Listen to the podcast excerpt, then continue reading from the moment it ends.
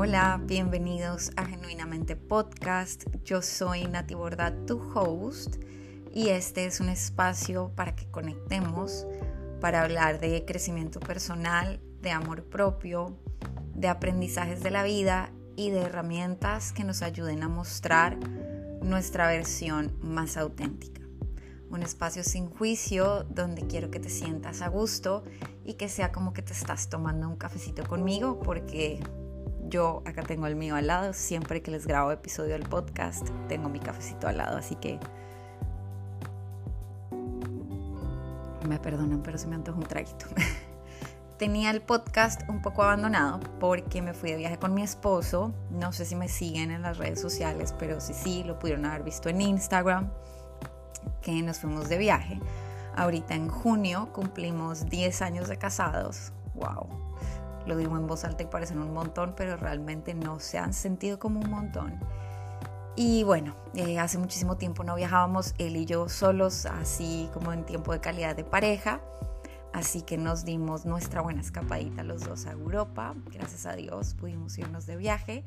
Eh, comenzamos el viaje en España, fuimos a Madrid y luego rentamos un carro y nos fuimos por el sur. Eh, yo no conocía, viajamos, estuvimos en Córdoba, Sevilla y Granada. No les puedo explicar lo que me encantó, súper, súper bonito. Andalucía tiene una magia, es, es bien bonito. Y luego fuimos a Barcelona a visitar a mis tíos que están viviendo ahí con mis sobrinos y nos dimos una cruzadita a Múnich a ver a mi cuñada que también está viviendo allá. Entonces la verdad que estuvo increíble todo el viaje. Eh, la verdad que fueron unos días maravillosos para desconectar, para recargar, días de estar muy presente, de muy poco trabajo y de mucho tiempo en calidad, eh, de calidad en pareja que pues era, era necesario y es súper importante.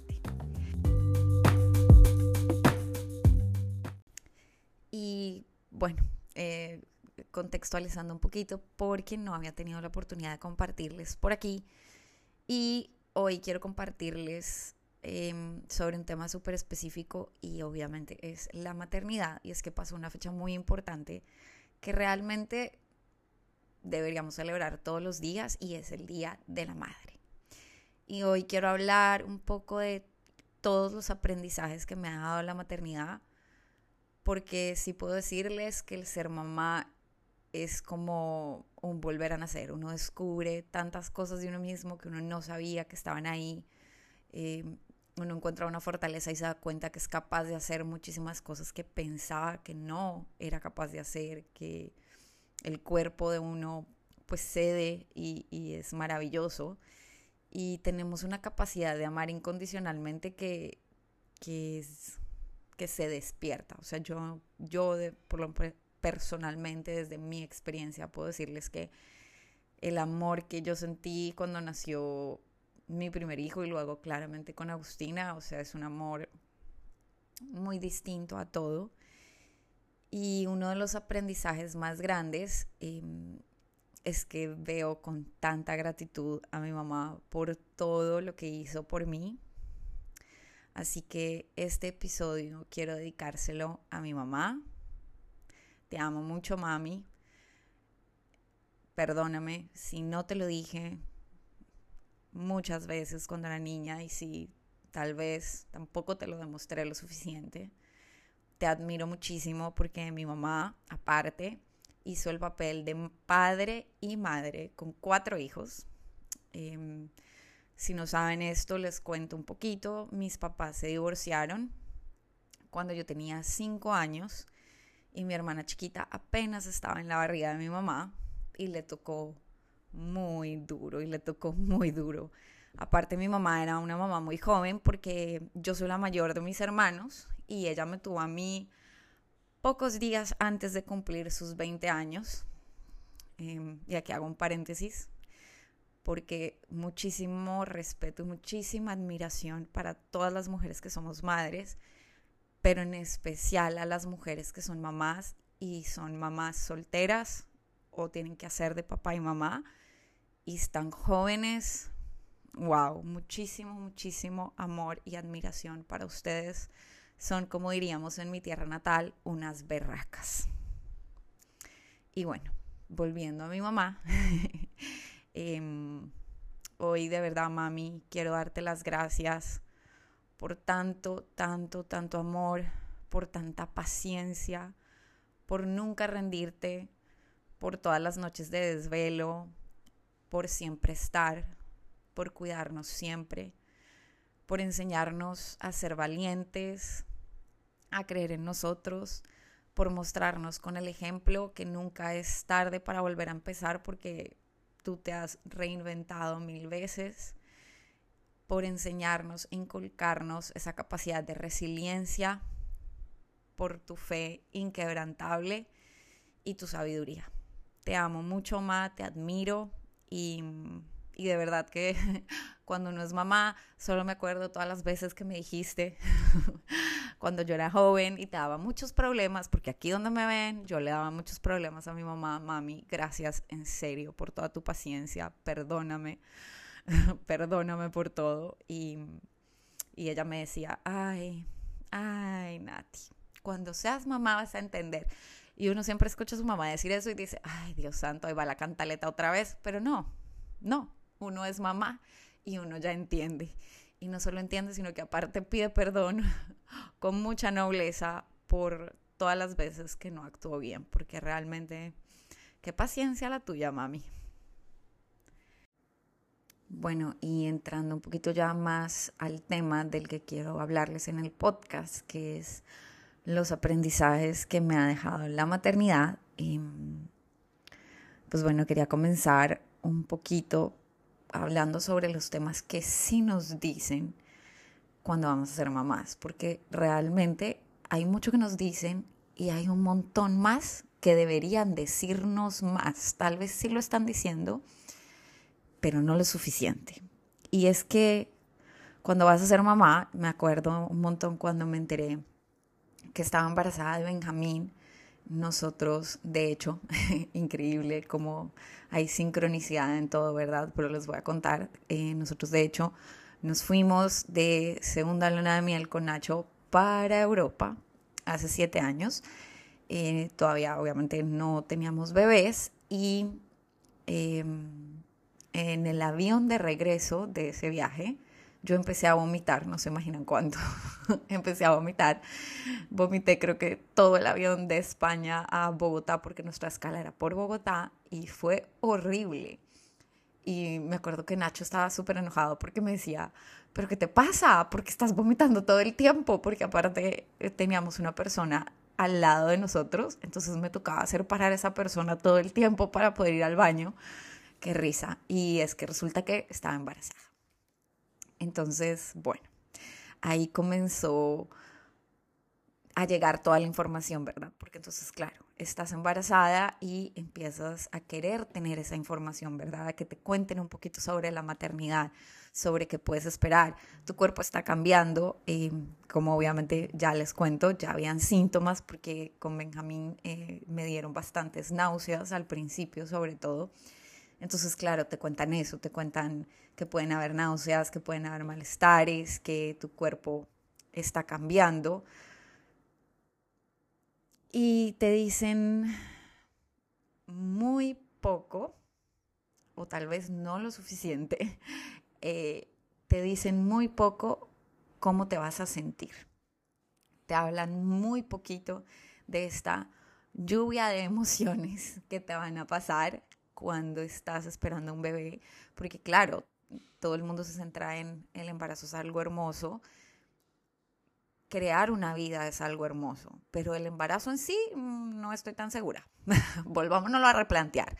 Y creo que aunque ya siento que hay un movimiento un poco más real, sí hace falta que las mujeres nos digan un poco con más crudeza todo lo que se nos viene encima, porque claro, uno tiene aquella ilusión de estoy esperando a mi bebé, pero en ningún momento te dicen va a haber una avalancha de emociones, sensaciones, las hormonas van a estar desbordadas y no vas a saber cómo procesarlo, porque es real, no sabemos cómo procesarlo.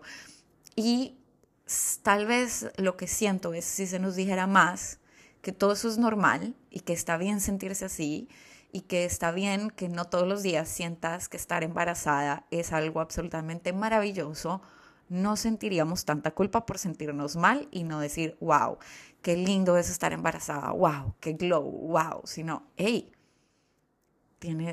estás haciendo algo maravilloso porque estás creando una vida, claro, es absolutamente maravilloso, pero hay un montón de cosas que vienen con esto que no son tan magníficas.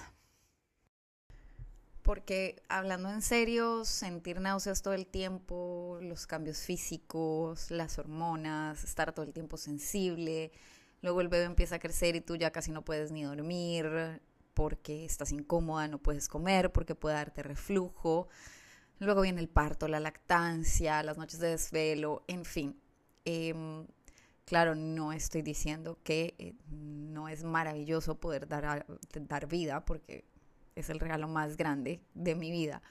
Pero sí creo que eh, nos romantizan demasiado la maternidad y si nos contaran más con crudeza un poco sobre todos los detalles, sería más fácil de, de sobrellevar. Em, y bueno, dicho esto, voy a mis aprendizajes personales sobre la maternidad. Mi primer embarazo, mm, yo en ese entonces dictaba clases de entrenamiento funcional y yoga y dije, bueno, o sea, mm, claro, tendré que bajarle a la intensidad porque para ese momento creo que dictaba cinco clases al día. Bueno, eh, ajustar ciertas cosas, ciertos ejercicios, pero claro, voy a poder seguir trabajando. Y resulta que al principio de mi embarazo tuve un sangrado y por prevención eh, la doctora, mi ginecóloga, me dijo que prefería que no siguiera dictando más clases y que no hiciera ejercicio hasta que eh, saliéramos del primer trimestre. Claro, aparte pues era mi primer bebé, todo era nuevo, todo era desconocido y yo me angustié muchísimo, me dio mucha, mucho miedo, nervios.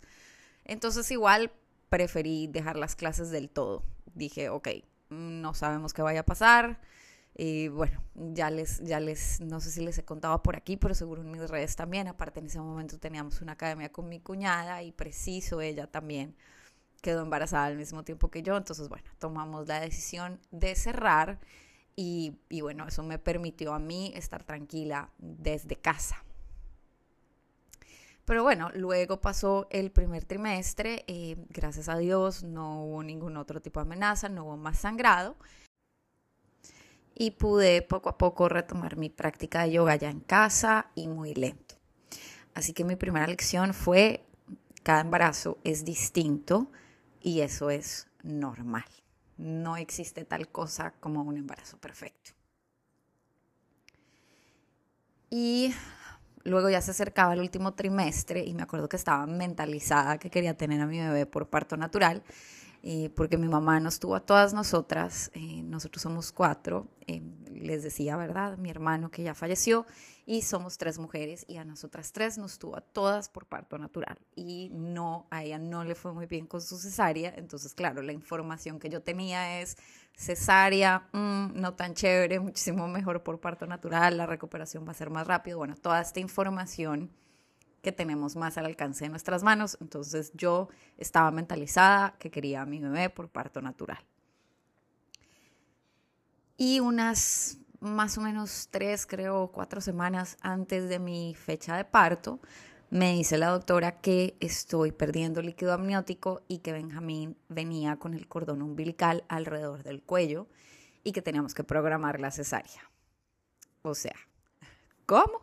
Miren, yo estaba, o sea, para mí fue un momento así como, como de bastantes nervios, primero porque claro, aparte yo había hecho yoga, yo estaba mentalizada, yo estaba lista física, mental, emocionalmente para tener mi parto natural y resulta que pues los planes de Dios eran otros, entonces calmarme, procesar toda esta información, gracias a Dios y afortunadamente tuve muy cerca mío muchísimas personas em, que sí habían tenido cesáreas muy buenas que me ayudaron mucho a sentirme tranquila con el tema y realmente pues para mí eso fue una gran bendición porque hice las paces digamos que con, con el tema de que iba a ser cesárea y no parto natural antes de, llegar a, pues, al día en que nacía Benjamín. Y bueno, lección número dos, aprendida.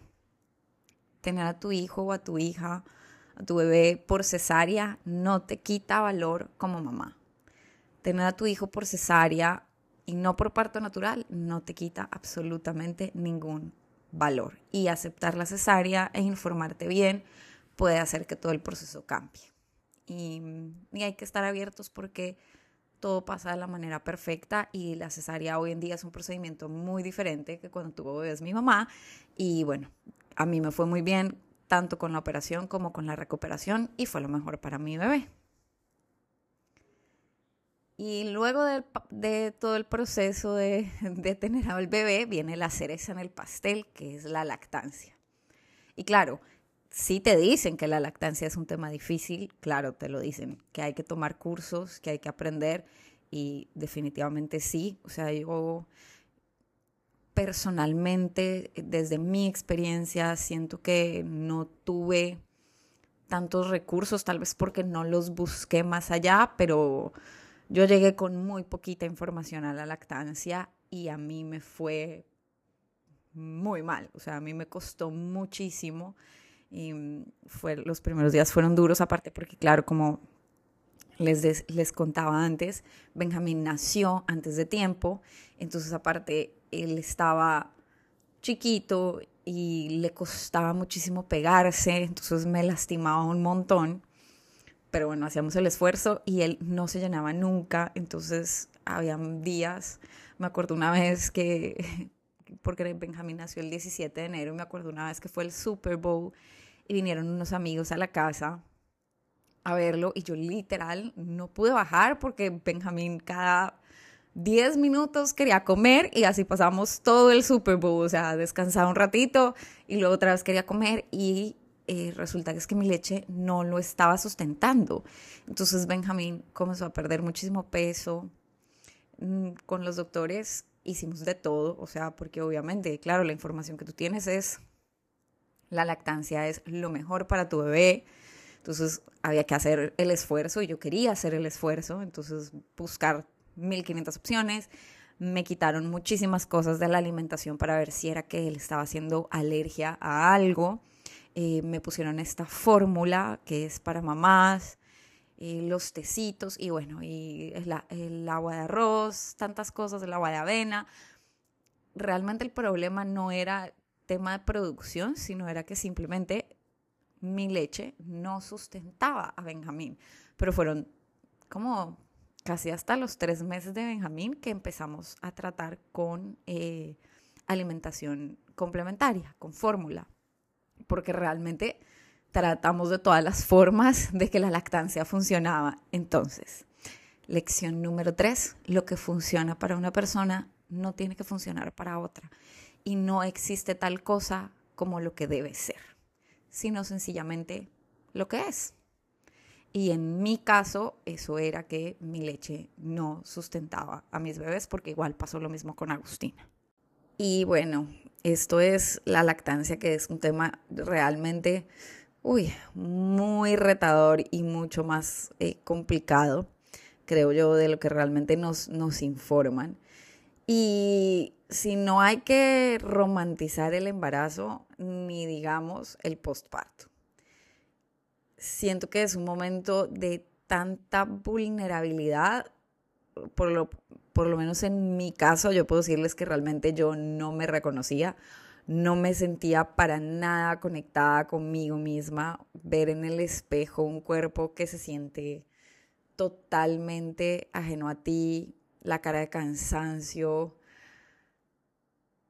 el olor de tu cuerpo a leche materna. Em, y bueno, las noches de desvelos que son muy cansadas, realmente son muy cansadas, o sea, em, claro, no todos los casos son iguales, pero eh, sí creo que los primeros meses son muy retadores y aparte que no solamente estás muy cansada, sino que estás muy abrumada porque estamos descubriéndonos en el papel de madre, sobre todo cuando en la experiencia del primer bebé y todo da muchísimo miedo.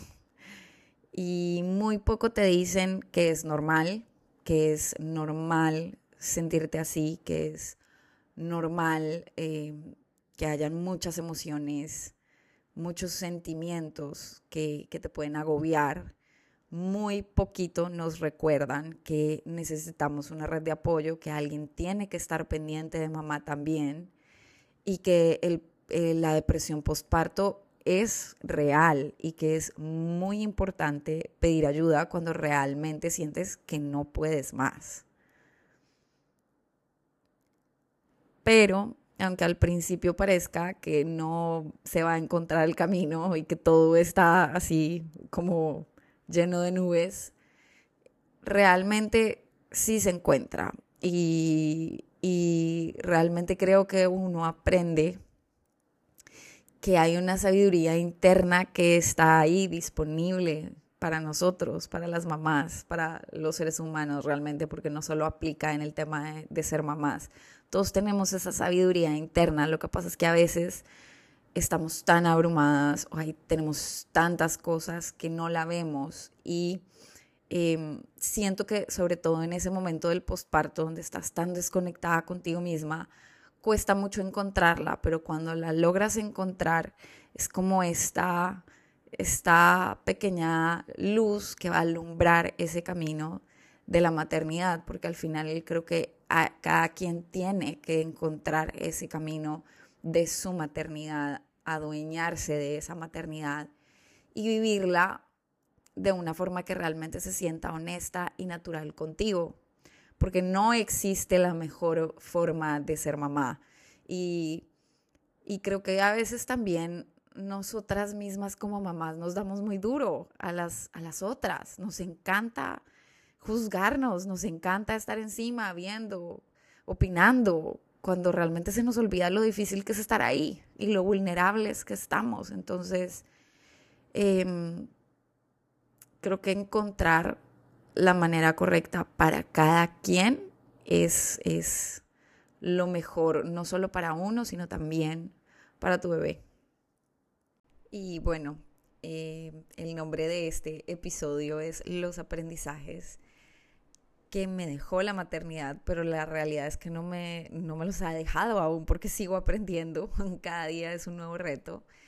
Estoy aprendiendo a ser mucho más consciente con mi vida, con lo que digo, con lo que hago, porque ahora tengo dos personitas que observan todo el tiempo y que están absorbiendo como esponjita cada acción que ven en mí. Y he comenzado a entender que ahora más que nunca es muy importante hacer ese trabajo interno de sanar lo que hay que sanar, eh, de sanar miedos, de sanar dolores, de sanar heridas, sobre todo para no causarles más daño a ellos. Y, digo más porque pues obviamente, o sea, uno lo entiende ahora que es papá y que es mamá, o sea, no somos seres humanos perfectos, no tenemos todas las herramientas. Em, y pues claro está que quisiéramos, pero siento yo que definitivamente no hay manera de, hacer las cosas de la forma perfecta, entonces pues solo tratar de, no hacer mucho daño y, y al final que pues tratar de educar desde un amor mucho más consciente, creo yo, que es lo que he aprendido y lo que sigo aprendiendo. Y estoy aprendiendo que mis hijos son grandes, grandes, grandes maestros de mi vida, que ellos me han enseñado más de estar presente que cualquier meditación, que me van a enseñar porque, mm, ay Dios mío, cómo me siguen enseñando de paciencia, que me van a retar, que me van a incomodar. Estoy aprendiendo que no es necesario siempre tener las palabras correctas porque la realidad es que la mayoría de las veces no las tengo, ni las palabras ni las respuestas correctas. Que al final lo importante es estar ahí, es que ellos sepan que cuentan conmigo y primero Dios, la vida me alcance, para que ellos siempre sepan que pueden contar conmigo. Al final lo importante es estar ahí. Y estoy aprendiendo que muchísimas cosas se curan con un buen abrazo. Y aquí quiero de nuevo hacer un paréntesis para darle las gracias a mi mamá por todos los abrazos que me dio, incluso las veces que estaba enojada conmigo, incluso las veces que la había decepcionado.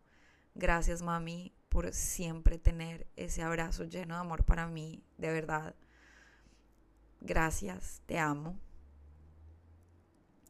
Y estoy aprendiendo que los años de la infancia a reconocer realmente, creo que estoy aprendiendo a reconocer que los años de la infancia son los cimientos de la vida de ellos y que ser mamá y ser parte de esto, claro que es una gran responsabilidad, pero también es una gran bendición y cuando lo veo de ese lado, no tanto desde la carga de la responsabilidad, que claro que también es, pero sino que lo veo de ese lado de gratitud, porque gracias a Dios y a la vida y a ellos que me escogieron para ser su mamá, este es el camino que vamos a recorrer juntos. Y estoy aprendiendo que esto se ha sido súper importante, que una mamá en paz es la fuente de amor en los hijos y que el autocuidado es la mejor herramienta para yo poder estar bien y así poder darle mi mejor versión a ellos. Y bueno, si tú que me escuchas eres mamá, hoy quiero decirte que te admiro muchísimo, que te honro, que te reconozco, que te felicito por todas esas batallas que das día tras día. Estás haciendo un trabajo increíble. Confía en ti, confía en esa voz interna, confía en tu sabiduría y disfruta este camino tan bonito que es la maternidad. Muchísimas, muchísimas, muchísimas gracias por estar aquí, por escuchar genuinamente podcast. De verdad que cada día me disfruto más este espacio. Gracias por todas las personas que me escribieron este tiempo que estuve de viaje pidiéndome el podcast de regreso diciéndome que les hacía falta este espacio. No se imaginan, no se imaginan lo que leerlos es para mí y realmente saber que están conectando conmigo, que al final pues es toda la intención de este espacio. Un abrazo, que tengan una muy bonita semana y nos vemos en el siguiente episodio.